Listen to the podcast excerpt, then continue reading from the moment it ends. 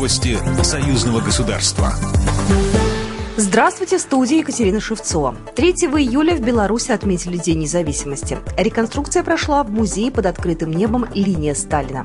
Участники десятка исторических клубов напомнили белорусам, каким было 3 июля 44-го, когда в ходе наступательной операции «Багратион» был освобожден Минск. Здесь почтили память советских воинов, погибших за Родину. Задача будущих поколений, заявил президент Лукашенко, сохранить правду о войне и сберечь независимость государства.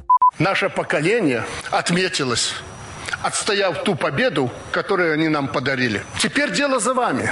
И у некоторых уже у вас есть дети. Вы должны убедить их, что другой земли у них не будет, что это их земля, ваша земля. В этом году в честь Дня независимости не проводили парад. Завершением стало совместное исполнение гимна. В финале был салют. Он прогремел в шести точках столицы. Летний университет союзного государства станет ежегодным. Торжественное открытие летнего университета прошло в спортивно-туристическом комплексе «Раздолье» в Пскове. С 4 по 18 июля 12 учреждений высшего образования из 7 федеральных округов России примут на обучение 675 белорусских студентов. Координатор программы – Государственный Псковский университет. Участников образовательного проекта союзного государства приветствовал госсекретарь Дмитрий Мизинцев.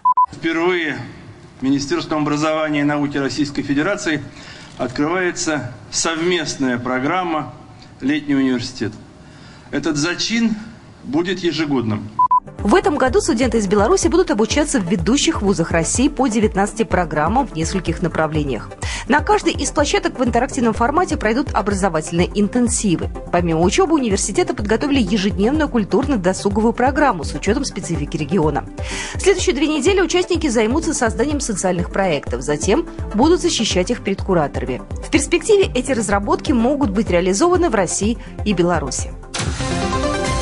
Полские верующие поклонились мощам Александра Невского. К 800-летию со дня рождения святого реликвию доставили в Спасо-Ефросиневский монастырь.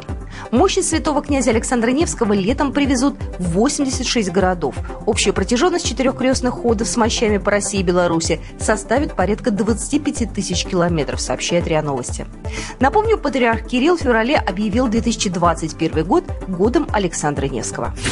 Программа произведена по заказу телерадиовещательной организации Союзного государства. По вопросу размещения рекламы на телеканале «Белрос» звоните по телефону в России 495 637 6522. В Беларуси плюс 375 44 759 37 76. Новости Союзного государства.